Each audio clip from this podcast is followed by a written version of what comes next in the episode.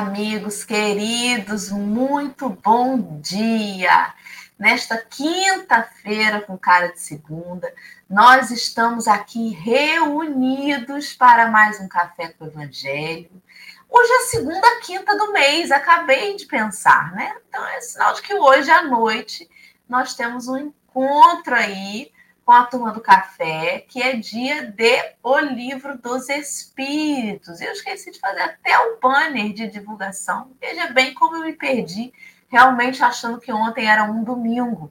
Aquela carinha de domingo que estava. Muito bom dia a todos, a Dalva Santos, que está aí. Bom dia para Nelma Fausto, para Rejane Maria Mendes. Bom dia para a Sônia Vale, bom dia para Leime, para a Patrícia Couto, para a querida Sheila Agostinho, a Maria das Graças, para Eva Maria, Soninha Centeno, a Fátima Wetten, Dona Geni, querida. Ainda não consegui ver a mensagem que ela me mandou ontem, eu estava por conta das crianças, mas eu vou ouvir com atenção, minha amiga. Bom dia para todos vocês que já se juntaram a nós nesta manhã de quinta-feira com desejo de seguirmos juntos aí nas reflexões que estão sendo suscitadas por Emmanuel, nessas gotinhas homeopáticas de evangelho que a gente toma todos os dias. Bom dia, Lê, querida.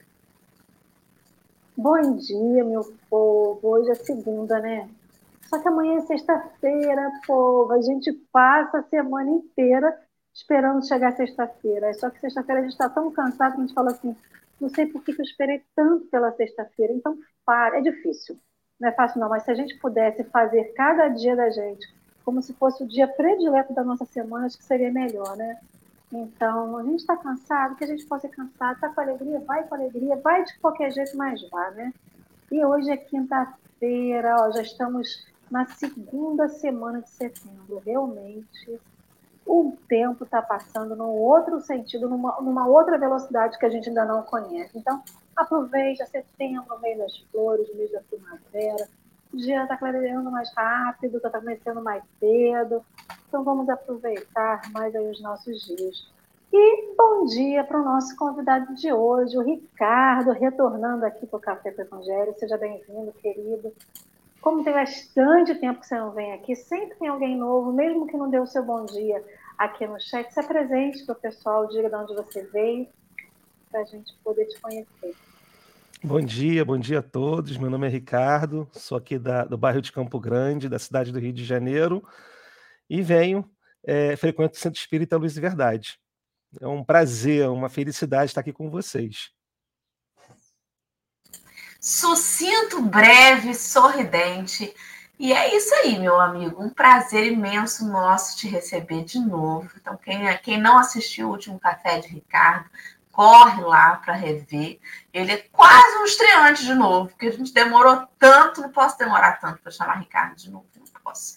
Tá aí com a gente o link para acessar o texto de hoje, que está no livro Ceifa de Luz, no item 41 ainda fazendo menção ao Evangelho de Lucas, capítulo 12, versículo 15, que nós começamos ontem a estudar. O texto de hoje chama-se Recursos e ainda trata do mesmo assunto, né? Mas a gente sabe que nunca é igual. Às vezes tem, tem passagens do Evangelho que Emmanuel faz cinco, seis, sete, dez textos e cada café tem um sabor diferente, né? Então cá estamos nós para saber qual o sabor do café de hoje com as inspirações do nosso amigo Ricardo Teixeira. Antes de começarmos, vamos orar. Vou chamar a Alessandra para fazer então a prece inicial, por favor, querida. Vamos lembrar que quando a gente estudou no primeiro livro de Mateus, sobre amar os nossos inimigos, foram 21 textos, 21 ou 23 textos, né? Então, quando eu vejo muito texto desse que a Mano traz de uma mesma de um mesmo versículo, a leitura que eu tenho para a minha vida é assim, acho que você tem que estudar um pouquinho mais sobre esse tema, né? E a gente pode estudar Emmanuel, a gente vai estudar até as cartas de Paulo, o Ato dos Apóstolos, e mesmo assim o texto não se esgota, o assunto não se esgota, né? Aí vem Joana, vai vir um outro espírito, vai vir irmãs, e tantos outros dando lições, né, trazendo lições para a gente, e mesmo assim o tema não se esgota. E o legal disso tudo é que cada vez que a gente estuda, a gente aplica um momento na nossa vida, né? Então que a gente sempre esteja muito atento ao que a espiritualidade nos traz, porque a gente sempre fala assim, o acaso não existe, mas quando acontece, nossa, que coincidência eu estar aqui nesse momento para escutar essa palavra. Então não é coincidência. Então, cada um de nós que aqui estamos, possamos nos sentir mais à vontade possível para esse momento da prece. Porque se a gente chegou até aqui agora, é porque tínhamos que estar aqui para ouvir essa prece, para ouvir o estudo de hoje, para sentir a energia que a espiritualidade nos traz através é, do Café com o Evangelho, dos seus ensinos, dos seus convidados que aqui vêm trazendo as suas impressões. Então, Senhor, sempre Sempre o nosso coração é pura gratidão.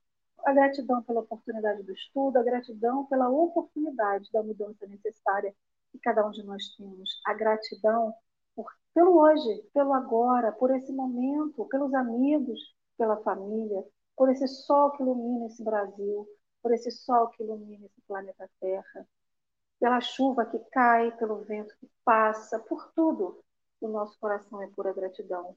Mas além da gratidão, nosso coração também é peditório, Senhor Jesus, porque pedimos. Pedimos a saúde física para nós e para os nossos semelhantes, aqueles que conhecemos e aqueles que também não conhecemos. Pedimos ainda, Senhor, pela paz, pela mudança efetiva do pensamento que ainda acomete a nós e a todos os outros. Os pensamentos de equívoco, de escuridão, os pensamentos, Senhor Jesus, que ainda não são de acordo com a sua verdade. Então, que nesse dia o estudo que Emmanuel nos traz através desse livro, através do Café com o Evangelho, possa ser a luz necessária que cada um de nós precisa para iluminar um pouco da nossa escuridão. Que seja a luz necessária para que a gente possa guiar, possa guiar os nossos caminhos nos caminhos da verdade, no caminho da doutrina espírita, no caminho que escolhemos trilhar como bons cristãos. E assim, Senhor Jesus, te pedimos mais uma vez que nos ilumine, nos abençoe e nos cubra com todo o seu amor. Que cubra o nosso Brasil, que cubra o nosso planeta Terra com todo o seu amor.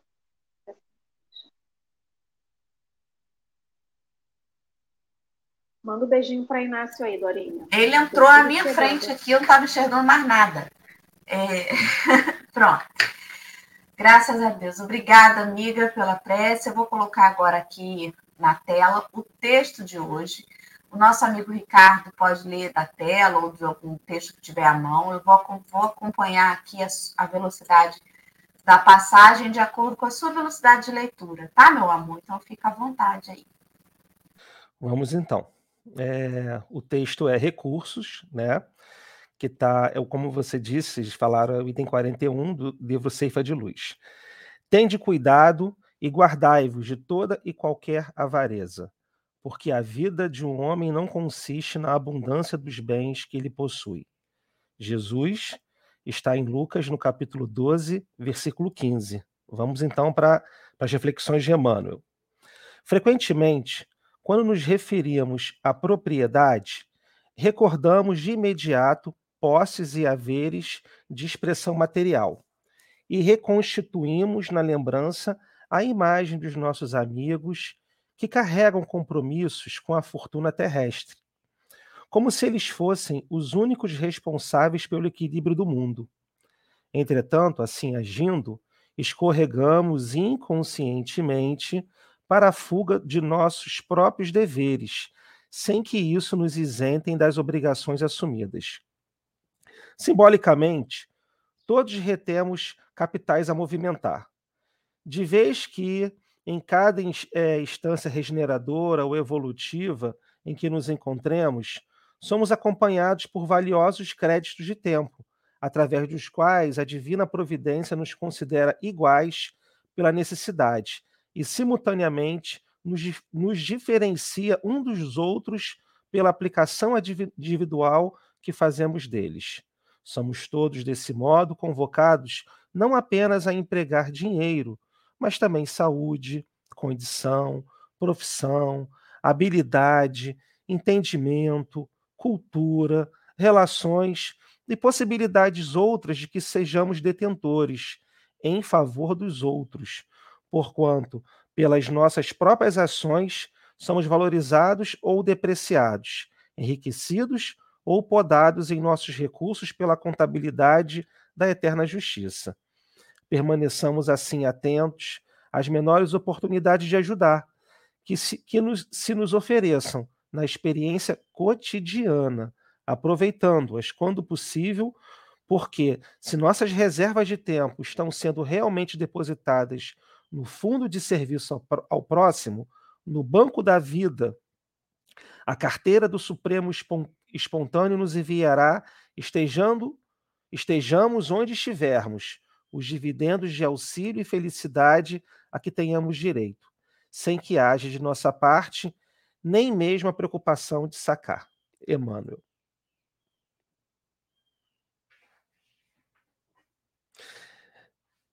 É, muito bem. Pode começar suas reflexões aí, meu amigo. Fica à vontade. Tá, gratidão. Bom, a gente já começa com, com o chamamento de Jesus, né? Para nós fazermos essa reflexão dos apegos materiais, né? É um tema recorrente, né? É um tema que talvez nós precisemos sempre ouvir, né? E eu começo é, a no nossa conversa, nosso bate-papo, fazendo uma reflexão é, e aí eu me incluo nessa reflexão. O que, que nós estamos buscando, né? Quais são os nossos objetivos? E nós percebemos que as, o apego às questões materiais ainda é grande no nosso momento evolutivo, muito grande, né? É, eu tenho amigos que em determinado momento das suas vidas eles precisaram, amigos e amigas, precisaram prestar um concurso público, precisaram é, dar uma pausa na, nas questões profissionais para justamente se preparar para uma prova, por exemplo. E esse processo de estudar, fazer prova, talvez não passar, tentar novamente, esse ciclo, vamos dizer assim, eu percebo que é recorrente a cobrança da sociedade, né? por justamente não estar momentaneamente economicamente ativo, não está trabalhando, vamos dizer assim, não está produzindo financeiramente. Interessante que, ao ler esse texto, eu lembro dessas conversas, graças a Deus todos conseguiram vencer, né? Interessante isso, né? É uma questão de dedicação mesmo. Mas a, o sentimento de angústia no momento onde estava lá no, nesse processo, pausado economicamente falando, né? É, todos tinham essa recorrência da cobrança, né? É, nós vivemos num sistema que, que nós precisamos sustentar esse sistema pelo consumo, né? É, consumir não é ruim, consumir é importante, faz parte do processo, né? A questão está no, vamos dizer assim, na qualidade ou no grau de importância que nós damos a essa questão, às questões materiais. Aí vem Jesus, né? A gente percebe a importância dos ensinamentos de Jesus, o alerta, né? Não foque aqui, né? Não, você não precisa deixar de viver do consumo das questões materiais, mas não foque. E aí vem a doutrina espírita maravilhosamente trazendo para nós a responsabilidade da reforma íntima, né? Olha, isso é tão, isso é tão é, delicado eu queria propor a vocês duas, eu queria uma de vocês duas como voluntária, né? Uma que possa dizer qual é o emprego de vocês. Se não puder, eu me, eu me coloco como voluntário. Quem pode se candidatar a isso? Fazer uma experiência rapidinho com, você, com uma de vocês. Eu deduro o amiguinho, Alessandra Engenheira Florestal. Olha que legal. e aí, vamos imaginar, vamos imaginar ali que, que Bom, engenheira florestal. Vamos imaginar que eu tenho aí um projeto para te oferecer, né? Para a gente poder fazer um trabalho lá, no, lá, lá na Amazônia, por exemplo, né? Vamos imaginar. E aí eu te faço uma pergunta, porque você vai ter que sair da sua estabilidade financeira, etc e tal.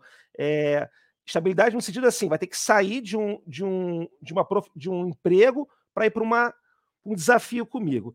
Aí eu queria te fazer uma pergunta. Desculpa, é só um número. Me dá um número para eu poder te trazer para trabalhar comigo. Chuta um número para mim que você de repente não, peraí, com esse número aqui eu realmente eu sairia da onde eu estou, da minha zona de conforto, sair da minha rotina para poder entrar numa aventura, um projeto de sociedade, tá, Alê? Vamos lá comigo para a gente poder melhorar aquela, aquela região do nosso país. Gente, que número você aceitaria? Pensei, eu nunca pensei nisso, mas eu acho que eu, eu, eu, pediria o mínimo, que é o salário mínimo que, que nós temos, né? Não o salário mínimo do estudante. Assim, o, engenheiro, o engenheiro é regulado pelo CREA, eu pediria o salário mínimo do CREA. Eu acho que eu não pediria nada que isso, não. Não sei se eu me sentiria confortável de pedir mais. Tá, mas eu sou uma pessoa com muitos recursos financeiros e eu realmente estou. É, é, claro que aqui é só uma brincadeira, tá, gente? É, eu sou, sou, eu sou... levando a sério.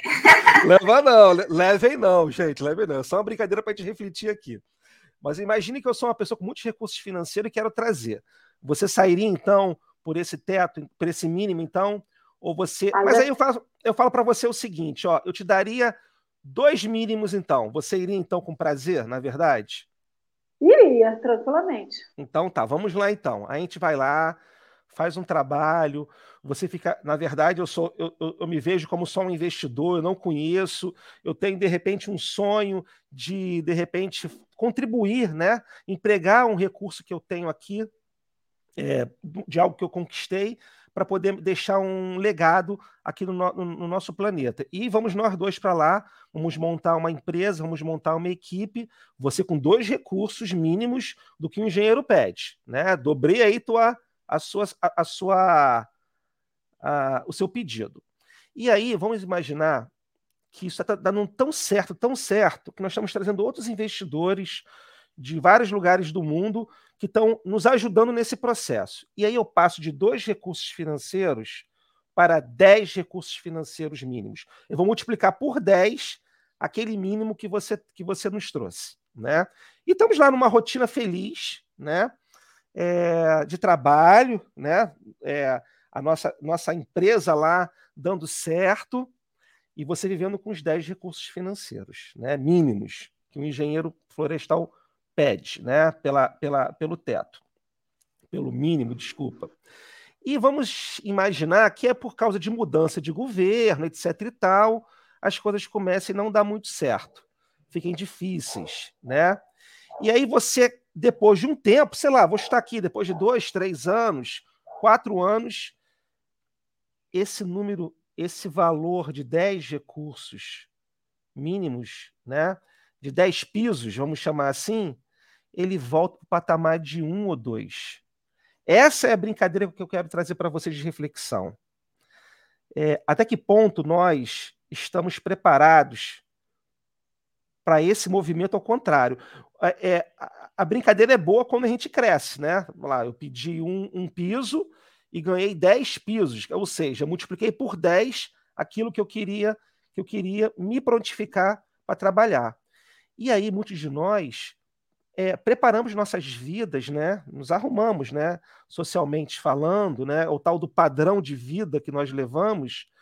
Você ou eu ou qualquer um que estivesse nessa situação iria se preparar para esses 10 pisos. E voltar de novo para dois pisos, que seria lá atrás. Vamos lembrar, aquilo lá atrás, alguns anos atrás, que você falou: opa, vamos embora, vamos lá, vou com o maior prazer. Aí eu pergunto para você que está aqui ouvindo: será que nós teríamos o mesmo entusiasmo? Será que nós teríamos a mesma percepção que a gente tinha lá no início? Né? E aí, essa resposta que nós não precisamos dizer, né? Está aí nos nossos corações e perceber o quanto é difícil essa questão material, né? O quanto isso, enquanto, enquanto viver esse momento de repensar esse padrão de vida, esse desapego, que está falando agora do desapego, né? Porque não tem nenhum problema. Muitas das vezes, é, se eu vou ganhar 10 pisos, 2 pisos, é uma questão de apego ou desapego, né? É uma questão. É, talvez quem, quem esteja aqui ouvindo possa pensar assim: ah, falar assim é fácil, né? É, de repente estou passando por uma, por uma necessidade financeira muito grande.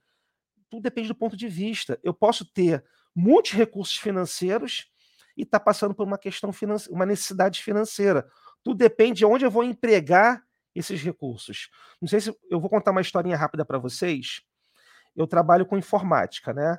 Então eu tenho alguns clientes, alguns clientes que eu presto serviço. E um dos clientes, me chamou, isso me chamou muito a minha atenção, né? E toda vez que eu falo sobre essa questão de, de dos recursos materiais, eu lembro disso. Meu, esse meu cliente ficou tão feliz, mas tão feliz com, com o trabalho que nós fizemos, que ele quis comemorar. E ele nos chamou para ir conhecer o iate dele. Gente, olha só, eu só entrei no iate naquele dia. Nunca, eu nunca tinha entrado antes e nunca entrei depois disso, né? Eu falei, não, fulano, não, precisa, tá de noite, era de noite. Eu tenho que ir para casa, né? E isso era na, isso era em Niterói, né? E nós íamos, nós fomos em São Francisco, é, é onde tinha lá a marina, né, de Niterói. Acabou que nos convenceu, né? Era eu e um grupo de pessoas. E nós fomos lá conhecer o iate dele. Nossa, coisa maravilhosa. É um apartamento dentro do mar, né? Eu já sabia que era assim, mas eu nunca tinha visto, né? Eu desci lá, vi cama, vi banheiro, vi televisão. Falei, gente, que coisa interessante, né? Aquilo para mim era um mundo que eu não tinha acesso, né? Era algo novo. Fiquei assim impressionado, né? Quando ele acabou de mostrar todo o iate, ele falou assim para mim: mas o meu sonho é ter esse aqui do lado. Aí eu olhei para o lado assim, gente, eu vi uma parede.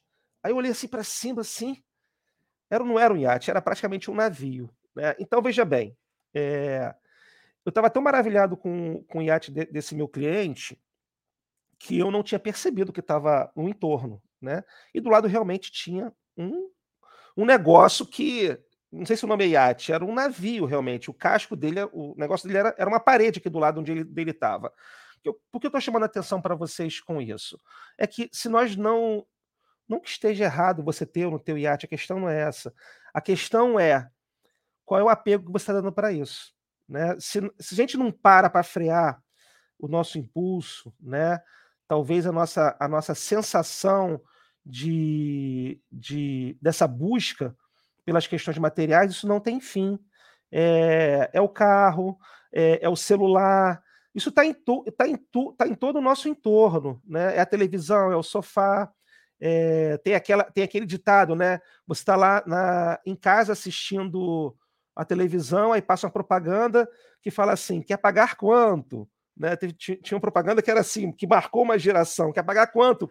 Aí você começa a ver possibilidades. Peraí, vou trocar meu sofá, vou trocar minha televisão. O que estava adiantando, muitas das vezes a gente está fazendo dívidas, né? Volto a dizer, a questão não é, não é que seja certo ou errado fazer uma dívida. A questão é o grau de importância que nós estamos dando para isso, né? E aí a gente para para pensar, né? Aí vem Jesus lembrando para a gente que nós devemos deixar de dar essa importância, né? Isso aí, só isso por si só, a gente já poderia ficar aqui falando muito, muito, muito, muito, muito. Que seria a história do ter e do ser. O que, que vocês acham? Muito bem. Foi uma introdução assim que fez a gente pensar, né? Se realmente o que importa é esse ter. Mas além desse ter material, Ricardo, tem algumas coisas que, que, que a gente. Você fez, você fez o exercício com a Alessandra sobre ela ter o, o valor, a quantia, e de repente ela perder.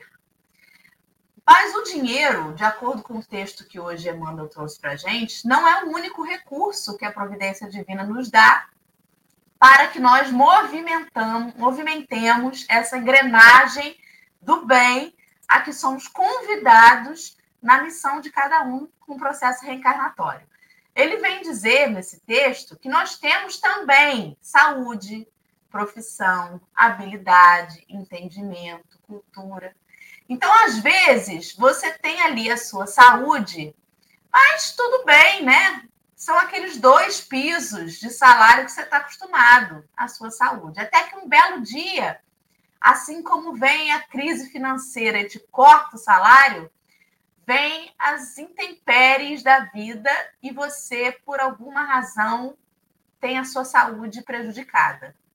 Como é também o susto de perder este recurso? É um recurso valiosíssimo, né? A saúde é um recurso valioso porque nós com saúde física, temos maior capacidade de trabalho, de agir, de andar, de ir até as pessoas, né, de auxiliar. O entendimento, a mente sã, como é importante uma mente saudável, com que compreende, que raciocina. E às vezes nós nos deparamos com companheiros que, por razões também de saúde, que, que sofrem algum desequilíbrio, que perdem essa sanidade em algumas enfermidades, né? A senilidade, o sujeito vai perder a noção do hoje, do quando, a memória. Isso também debilita o ser, né? É, relações, possibilidades, cultura, profissão, enfim. É, todos esses recursos, mas que a gente só lembra muitas vezes do dinheiro. E aí, Emmanuel vem fazer esse alerta, que a gente escorrega inconscientemente, achando que se eu não tenho dinheiro para ajudar, eu estou isento das minhas obrigações. E ele vem pontuar um recurso que nos, nos faz todos, a todos iguais pela necessidade. Tem um recurso que é igual para todos, os que têm dinheiro e os que não têm, os que têm saúde e os que não têm, os que têm uma profissão e os que não têm, os que têm entendimento e cultura e os que não possuem. Tem um recurso que é igual para todos, que são os créditos do tempo. O nosso tempo, o minuto vivido de cada um de nós é um recurso valiosíssimo e existem vários estudos no espiritismo, né, nas obras. Eu sei porque recentemente eu fui fazer um estudo sobre isso e eu descobri como que se fala da importância do tempo. Tem um texto de Emmanuel chamado Diante do Tempo, que está no livro Justiça Divina, em que ele fala que o que a gente faz do tempo e como a gente se vale desse tempo para instalar bondade, compreensão, discernimento equilíbrio. O dia que passa vazio e inútil é realmente um tesouro perdido que não mais voltará. E aí eu tomei agora uma bela bofetada espiritual de um dia de ontem que eu fiz nada e que eu tinha coisas importantes para fazer. E acabei de me dar conta de que ontem eu rasguei dinheiro espiritual, que é o tempo. Ontem eu me permiti ficar à toa. Não que a gente não possa né, fazer isso também, mas que o que a gente faz até do nosso tempo à toa. Como que a gente usa o nosso tempo à toa? que, que a gente faz quando a lei falou assim, esperando a sexta-feira? Por quê? Porque fim de semana é o dia que a gente geralmente, né, a maior parte de nós, não tem compromissos de trabalho. Mas se eu não estou no meu ofício, aquele oficial mesmo, né, o trabalho mesmo oficial, o que eu estou fazendo de útil do meu tempo vago? É sobre a utilidade desse recurso que é o tempo. Às vezes o sujeito quer ganhar na loto para passar a não fazer mais nada na vida. Né? Fala assim, eu vou só aplicar, vou viver de renda, de, de, de aplicação. E vai fazer o que do tempo? Ah, mas eu vou pegar o dinheiro e vou doar para caridade, mas também não boto um sapato fechado mais na vida. Faço mais nada. Vou ficar olhando com a parede azul o resto da minha existência. Será que eu estou empregando bem o recurso, ainda que eu faça do meu recurso financeiro bom uso e do meu tempo. O que eu estou fazendo, né? Acho que isso que foi para mim o, mais marcante, porque assim como a gente perde a saúde e a gente se dá conta que não utilizou bem a nossa sanidade mental, o nosso trabalho, um dia o tempo vai nos parecer também escorrer pelos dedos. Nossos companheiros das, das, das reuniões de socorro espiritual vêm nos contar lá do além-túmulo quão arrependidos estão de não terem bem utilizado este recurso sagrado do tempo. E pensam, Eu achava que fazia tanto, nem tanto. Hoje eu vejo tempo que eu perdi, né? Foi o que eu pensei aí, a priori, do texto. Ale, querida, e você? Pegando esse gancho da história, né, que o Ricardo passou para a gente, não tem muito tempo a gente passou por uma crise financeira bem, bem intensa, né? E eu lembro que durante essa crise. Ainda estamos, amiga. Temos mais de 50% da população sem saber o que vai comer no dia de hoje. Sim, mas hoje em dia a gente sabe que está todo mundo sem emprego, né? Teve aquele momento crucial em que muitos perderam seu emprego. Hoje a crise já está instalada. Naquilo, naquela época aí, não sei, sete anos atrás, foi quando ela realmente, de fato, se estabeleceu, onde pessoas ganhavam X e perderam seu X, onde outras pessoas ganhavam X e passaram a ganhar um terço de X. E ainda teve a reforma trabalhista, que fez isso. Mandaram as pessoas embora, e se você ganhava 10, você tinha, era contratado de novo para ganhar 1.500, ou aceitava ou ia ser mandado embora. Isso aconteceu. E aqui na região de Macaé das Ostras, que a gente convive né, com, com o ramo offshore, isso é muito intenso até hoje. E o que aconteceu naquela época foram várias pessoas, era corriqueiro. Infelizmente, a gente vê notícias no jornal de que os chefes de família, homens principalmente, sucumbiam, desistiam da sua própria vida porque não podiam continuar dando o conforto excessivo, né, aquele conforto não é o básico, ou além do básico, para as suas famílias, iam perder posições sociais e tudo mais. E aí a Mano traz, aí eu, essa história do, do, Ricardo me lembrou disso, porque ontem a gente falava, eu especificamente, da lista dos bilionários brasileiros que foi dada agora no início de setembro, e isso realmente é verdade, né? A nova lista da Forbes. E Mano vem no primeiro parágrafo dar para a gente o seguinte, que quando a gente se refere à propriedade, porque também falávamos ontem de propriedade, que a gente lembra exatamente, primeiramente, às vezes unicamente, sobre essas pessoas com muitas posses, muito dinheiro. Os bilionários, os milionários, os trilhardários, enfim. Os que têm zero a perder de vista depois da vírgula, né? depois do ponto. Tem muito, muito zero. E aí Emmanuel vai falar justamente o seguinte, que nós escorregamos inconscientemente, que foi isso que a Dorinha falando, que a gente acha que somente eles têm essa responsabilidade mas que cada um de nós também tem. A gente foge a nossa responsabilidade quando a gente acha que somente eles têm recursos, só eles têm as possibilidades, que somente eles podem ajudar. E qual que é o paralelo com a história dessas pessoas assalariadas, às vezes, né, pessoas que ganhavam dois, três mil reais e passaram a ganhar menos ou perderam seu sustento? É sobre isso, sobre a questão da perda do que é, é da perda do básico. Só que assim, aí logo depois ele constrói dizendo que a gente sempre, que a doutrina fala, né? Não há ninguém que não tenha nada para ser oferecido. E aí a gente sempre pensa no dinheiro, mas é além do dinheiro. É além da comida, é além da roupa, é além do teto.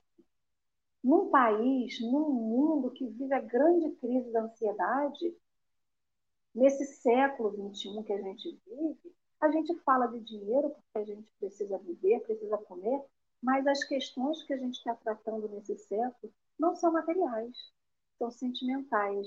A gente fala de curar a criança interior, a gente fala de comunicação não violenta, a gente fala de ansiedade, de suicídio, tudo isso ligado a questões de sentimento. Aí quando ele fala de recurso e a gente pensa no dinheiro, é como se a gente tivesse pincado o pé num tempo e que a gente já viu o tempo passar.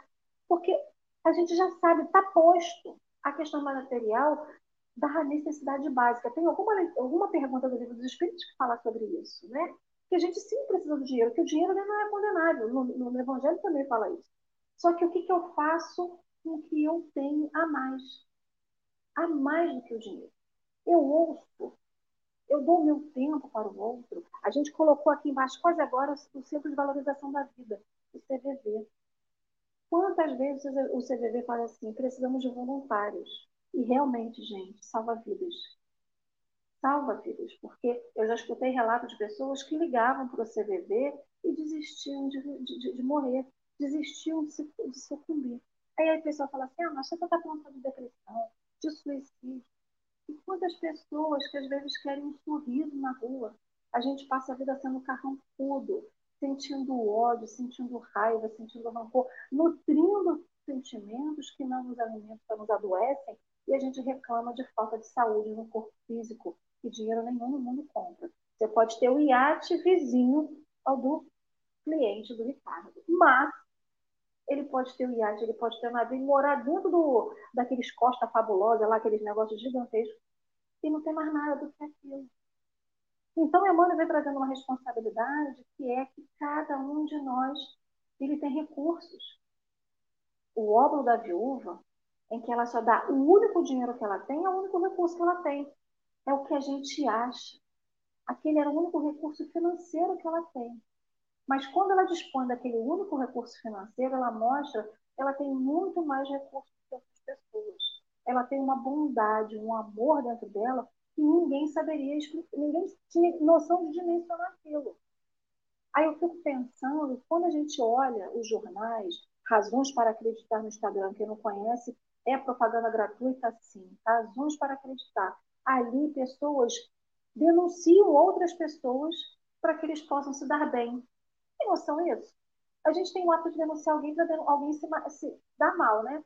Ali não, eles expõem o outro de uma forma positiva, a necessidade do outro, para que o outro possa ser ajudado. É a corrente do bem, é a corrente do amor. E quem é que faz isso hoje em dia? Então a gente vê quantos, e lá são recursos financeiros que são distribuídos para melhorar a vida de alguém. Então a gente vê que temos uma potencialidade dentro de cada um de nós que não queremos explorar. A gente vira as costas para explorar isso, né? E aí, Ricardo? Ufa, coisas, reflexões maravilhosas. Vou, eu estou doido para comentar aqui. É, olha que legal. É, isso me lembra, né, o que Dora chamou a atenção, né, nas reflexões de Emmanuel, isso me lembra da parábola dos talentos, né? Então, dependente dos números de talentos que nós tenhamos, se são um, se são dez, né, sempre vamos ter um talento, né? É, são as nossas conquistas. O Espiritismo veio aqui para explicar que nós somos espíritos imortais, ou seja, que aqui não é o início, aqui é o caminho, aqui é, nós estamos um durante, vamos dizer assim. E nesse durante nós trazemos sim. É, nossa, Dora, muito bom você poder ter lembrado do tempo. É, eu sou ali também voluntário do CVV e eu posso dizer que sim, eles precisam de voluntários, sim. É, o CVV hoje conta com mais ou menos 5 mil voluntários no, no Brasil, espalhados no mundo, né? Porque hoje você pode ter, se você está aqui ouvindo, você está em outro país, por exemplo, mas é, é brasileiro, você pode, de onde você estiver, não tem desculpa. Você pode, onde você estiver, estar tá contribuindo com o seu tempo. Não tem nada mais precioso que nós temos que é o nosso tempo, né? É, foi que a Dora falou, quando a Dora começou a falar, veio tempo, tempo, tempo, e é o tempo mesmo, né? É, a gente poder separar uma parte do nosso tempo em benefício né, do outro faz toda a diferença. Né? É um recurso aí que ninguém pode dizer que não tem esse recurso. Né? Todo mundo tem a possibilidade. Né? É, o chamamento de atenção de Emmanuel, quando ele fala que a responsabilidade não é só daqueles que têm o recurso financeiro, material, ou daqueles que têm o poder, né? Muitas das vezes nós botamos a responsabilidade dos nossos governantes, né? Que as coisas estão assim por causa dos governantes. Tá, eles estão lá, sim, governando as nossas regiões, as, a, os nossos países. Mas nós podemos, como sociedade civil organizada, nós podemos fazer a nossa parte. O CVV é um exemplo maravilhoso de uma sociedade, de uma organização da sociedade civil que dá certo, né? Dá certo por quê? Porque é, é uma quantidade de voluntários que doam seu tempo, né? E de forma bem organizada, né? É, e aí fica a, o, informações que são úteis, né? De repente alguém que está aqui ouvindo, que tem vontade de ser, ah, mas eu não quero me deslocar. Hoje você pode ser voluntário de CVV de casa, de casa mesmo, com o seu computador, você pode se, se, dedicar uma parte do seu tempo, né? três horas semanais, que é o que você CVV pede, para que você possa doar. Mas para ser voluntário de CVV, você tem que passar por uma, por, um, por uma capacitação. E isso é interessante porque conhecer um pouco é, do não julgamento é uma, é, uma, é uma possibilidade interessante que a gente leva para a nossa vida. Aí é mais um talento adquirido que a gente pode não, não só desempenhar como voluntário no CVV, mas principalmente desempenhar nas nossas famílias, né? Que é o olhar sem julgamento. Então, quando, vocês, quando você falou também da hora da saúde, de fato é isso sim. É, é um recurso importantíssimo que nós temos, né? Independente qual que seja a nossa posição de saúde, né?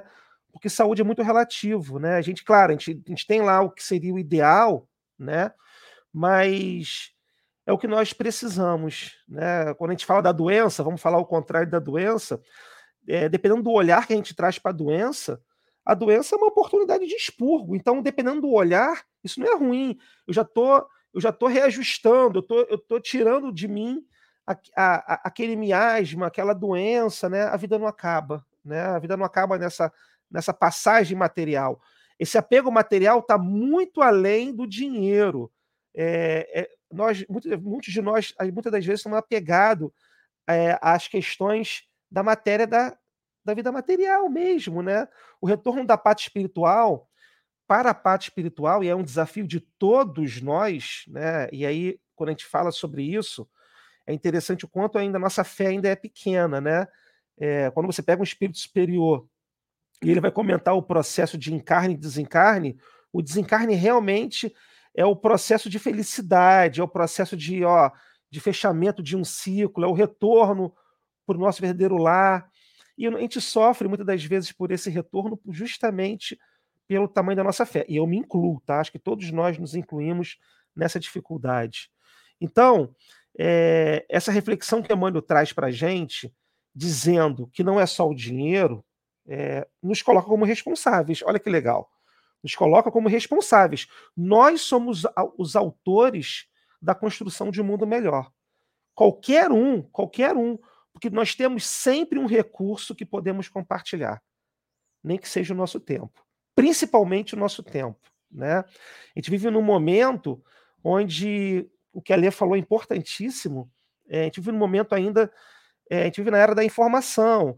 Então, a, as pessoas estão muito com, com muita ansiedade, está tudo muito corrido, o tempo parece que está curto, né?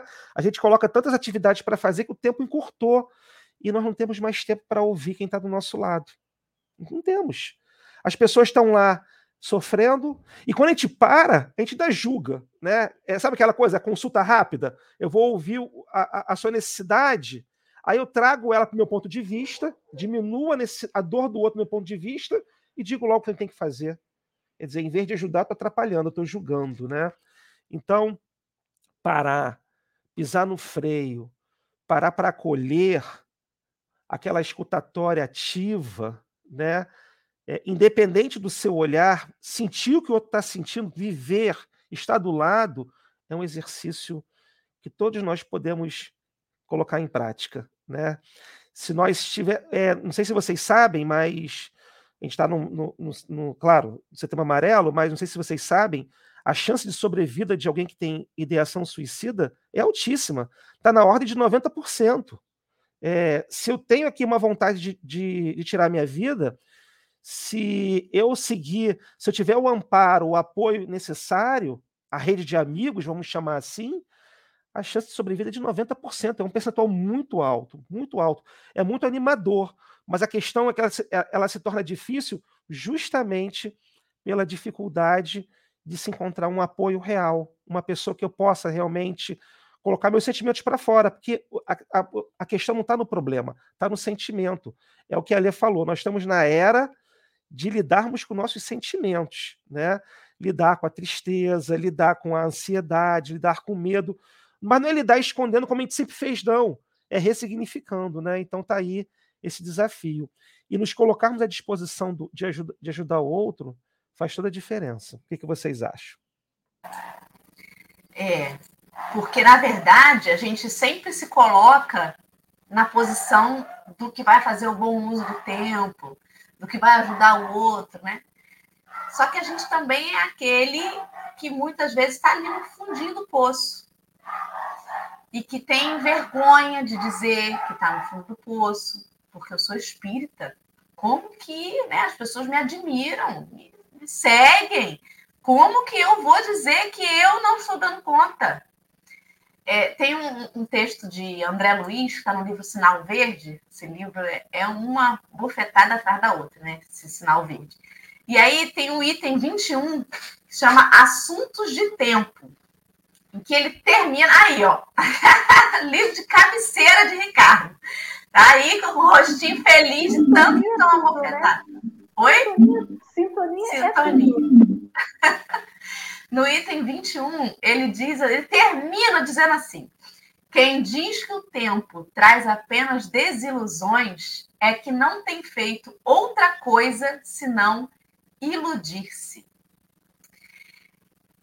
E é exatamente isso. A gente reclama da colheita que a gente mesmo planta neste recurso sagrado do tempo. A gente põe a culpa às vezes no tempo. Nossa, tá vendo? Eu era feliz lá no passado. Hoje em dia, né, minha vida é só desilusão mas é porque talvez lá no passado você estivesse se iludindo, se iludindo com a sua saúde que você achava que nunca ia acabar, se iludindo com a sua carteira cheia de dinheiro que você achava que nunca ia terminar, iludindo-se com as coisas materiais com as quais a gente se distrai no tempo de tudo que a gente faz no nosso dia, o que, que verdadeiramente conta na balança divina, né? no banco de ações da nossa carteira espiritual. O que, que de fato vai contar nesse balancete aí, nesse dividendo? Será que realmente as coisas que eu estou empregando o meu tempo puramente preocupado com a matéria e digo assim: eu não tenho tempo de nada. Eu entro no trabalho cedo, saio do trabalho tarde. Meu dia tinha que ter 30 horas, 24 horas está pouco. Talvez eu esteja gastando meu tempo demais. Não tem quando a conta não fecha e a gente tem que rever as contas? Gente, quanto que eu gasto com aluguel? Quanto que eu estou gastando com comida e luz? Eu preciso refazer as minhas contas, porque o dinheiro que está entrando não está sobrando, está até faltando. A gente precisa, às vezes, fazer essa conta com o tempo. Quando a gente diz que o nosso dia tinha que ter 30 horas em vez de 24, a gente está gastando mais do que está recebendo. Com o que, que eu estou gastando demais? Qual é o Shopee da nossa vida que está fazendo a gente gastar demais o nosso tempo, que não está sobrando. Se eu não tenho tempo para conversar com um amigo, se eu não tenho tempo para ouvir como foi o dia na escola da minha criança, eu estou gastando aonde isso? Qual é a cachaça que está fazendo voar esse meu recurso? para mim, ficou muito claro hoje nesse, te, nesse texto de Emmanuel que um homem realmente não consiste na abundância dos bens materiais que ele possui, mas nas 24 horas do seu dia. Como a gente está gastando esse recurso, esse dinheiro que todos os dias a misericórdia divina renova. Gente, já pensou? Se a gente ganhasse todo dia 24 mil reais, gastasse tudo naquele dia e no dia seguinte abre lá a conta de novo, 24. É isso que Deus faz com a gente todo dia. A gente zera e ele vai lá, pum, repõe, 24 de novo. A gente zera e ele repõe. Com o que que eu estou gastando? E é um recurso tão maravilhoso que eu não consigo juntar. Não dá para juntar. A cada minuto ele está saindo. A gente não consegue essa mania nossa de colecionar as coisas, a gente não consegue. O tempo ele sai entre os dedos. A gente gasta. não consegue acumular essa riqueza. Mas sabendo que tem que gastar, será que eu estou gastando tudo em balinha? Tudo em supérfluo? E as necessidades, né? Eu estou passando fome de sentimentos vazios e rasos, porque estou gastando, às vezes, esse recurso com coisas que não vão me alimentar de verdade, que não vão alimentar de verdade aqueles que me rodeiam. Foram as minhas considerações finais, que eu já olhei que o tempo agora, tomei um susto, já estão 50 minutos de live. Ale, querida, faça as suas para a gente poder finalizar aí com as reflexões de Ricardo. Todo mundo reclama do tempo, né? Não tem tempo para nada. Durante dois anos, principalmente durante os seis primeiros meses no início da pandemia, de março mais ou menos a setembro, muitos de nós ficou integralmente dentro de casa às vezes saindo só para fazer o básico ou trabalhar por escala. Então, o que não nos faltou no período né, da pandemia foi tempo. Tempo para estar dentro de casa, coisa que a gente dizia que não tinha tempo para dentro de casa, com marido, com mulher, com filho, com sogra, com sogro, com pai, com mãe, com quem quer que seja. Aí a gente teve tempo para ficar em casa. E o que, que a gente fez do tempo que a gente ficou em casa? Os índices de suicídio, de, de, de separação, de divórcio aumentaram na pandemia. Por quê? Porque ninguém mais conseguia conviver com o outro dentro de casa. A gente passava o tempo todo dentro, fora de casa, achando que estava tudo normal, e quando teve tempo de estar junto, percebeu-se que nada estava normal, nada estava bom, né? Então, esse tempo que a gente, que a espiritualidade deu para a gente poder pensar na vida, pensar no que a gente queria, o que era prioridade para a gente, a gente viu que, na verdade, a gente não sabia nem o que era prioridade. Muitos de nós não soube que fazer com o tempo que tinha dentro de casa, porque estava dentro de casa confinado, sem poder ir na rua. Eu falei assim: eu faço o quê? Tédio. Não conseguia comunicar dentro de casa. Então, por mais que nós tenhamos tempo sobrando, muitas das vezes a gente não sabe o que fazer com ele. Então, a gente vê que o problema não é o tempo, porque o tempo está posto.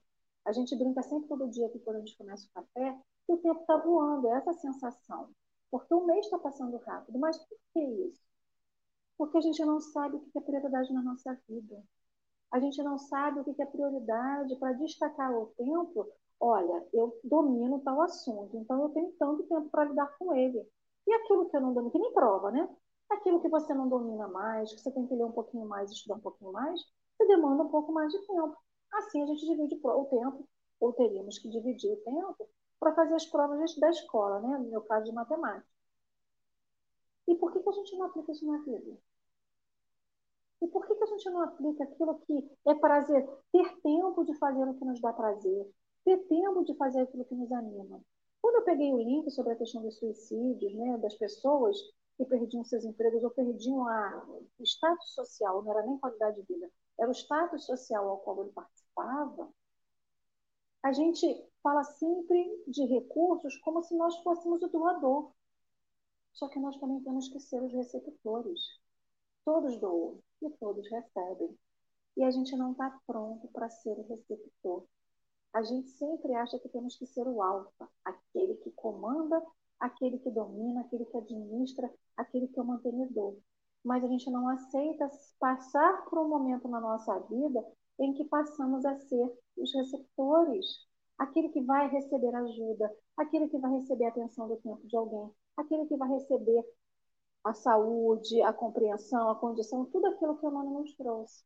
Então a gente vê que a gente não tem é, um equilíbrio, a gente não tenta ter um equilíbrio, né?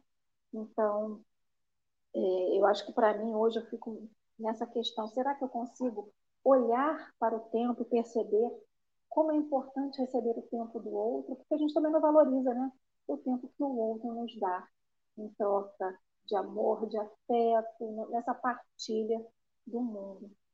Acho que tem muita coisa para pensar. Então, já agradecendo a vocês, Ricardo, vou deixar então você para as suas considerações finais, para depois podermos fazer o encerramento. Gratidão. É, mas nós temos uma oportunidade de investir, né? Nós temos como investir esse tempo, empregar bem esses recursos todos resumidos, né? que é ajudar o próximo, que é a oportunidade de, da solidariedade, da caridade. Esse é o maior investimento que nós podemos fazer com o nosso tempo. E aí vem rapidinho falando, vem a, a Joana, que fala assim: eu sempre tive, eu passei por muito tempo com dificuldade de entender essa frase de Joana e queria dividir com vocês as minhas reflexões. Quando ela fala, só é solitário quem não é solidário. Né? Eu tive dificuldade de entender isso, porque por muito tempo eu me senti só e, e me sentia solidário também. A coisa, a conta na minha cabeça não fechava, mas faltou ser solidário comigo mesmo. Né? Então, quando eu passei a entender que eu deveria me auto-perdoar, me auto-amar, me auto-cuidar, isso fez, também fez uma diferença. E, e, e, bate com o que vocês duas estão falando, né? Que acaba sendo uma prova para todos nós de deixarmos de lado o nosso orgulho e valorizarmos, quem sabe, a nossa humildade, né? Que é o momento. Quando eu estou bem, eu posso é, me, me botar à disposição de ajudar os outros. Quando eu não estou bem, eu tenho que parar e olhar para mim cuidar de mim. Às vezes, Dora, tirar um dia, né, é, eh, para ficar sozinho consigo mesmo é importante. Até não fazendo nada, porque se fazendo nada, a gente nos coloca no, na, na, posição de pensar, né? E quando não consigo, aí que vem o plus da, da questão. Quando eu não consigo me cuidar, help, ajudem-me. É levantar o dedo e pedir ajuda. Com certeza, se nós fizermos isso, nós vamos estar valorizando, a nossa deixar crescer em nós a nossa humildade, vamos botar em prática aquela fala do evangelho, ajuda-te, que o céu te ajudará, o céu vai te ajudar. Na hora que a gente levanta o dedo, a gente tem um, um não só é, amigos é, encarnados, mas desencarnados, é só estarmos em sintonia. Olha o CVV aí como exemplo também, né? A gente tem vários recursos para buscar ajuda. Então, as minhas considerações finais são essas, né? É, a busca da caridade, a busca tanto de, de fazer quanto de se colocar à disposição de receber. Eu acho que essa é a grande reflexão que fica aqui no dia de hoje. E agradecer a vocês pela oportunidade de estar aqui. Muito bom, muito obrigado. Muito bem. O Ricardo trouxe para nós finalizarmos um vídeo que é uma, uma música maravilhosa que nós vamos ouvir juntos e em seguida ele vai fazer para nós a prece de encerramento. Eu quero agradecer a todos os amigos que estiveram com a gente aí no chat, a vocês que estão assistindo posteriormente. Deixem seus comentários, deixe assim seu, seu alô dizendo que você esteve aí. E vocês que escutam a gente pelo podcast, a gratidão, muito obrigada. Vamos que vamos ouvir a música Súplica Jesus, do grupo AME.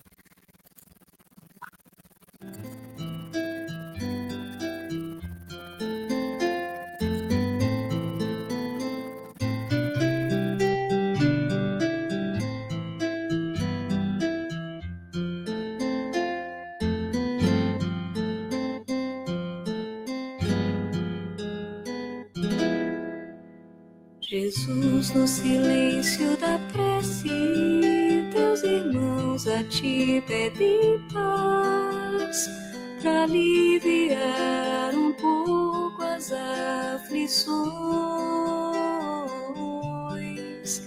Senhor, enxugai nosso pranto, precisamos do teu amor e sentir tua presença envolver nossos corações. Por isso,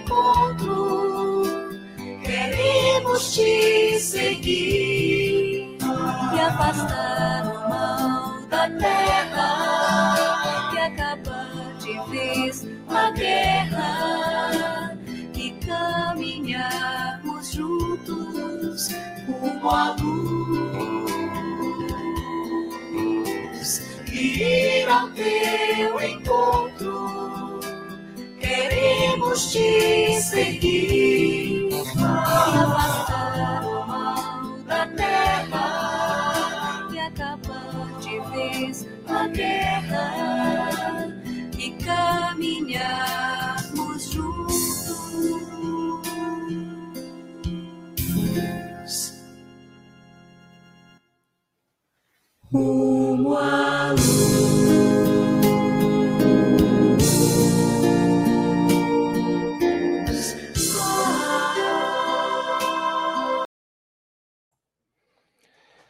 Amigo Jesus, louvamos a Ti. E nesse momento, os sentimentos que prevalecem em nossos corações podem ser resumidos como uma palavra: gratidão. Obrigado, Jesus, pelas nossas vidas, pela oportunidade de um novo dia. Obrigado, Jesus, por essa carta de amor que é o Evangelho que tu deixaste para a gente.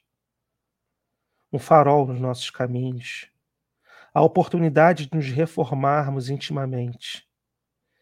E é com esse sentimento de gratidão que pedimos, rogamos a Ti para encerrarmos as nossas reflexões de hoje.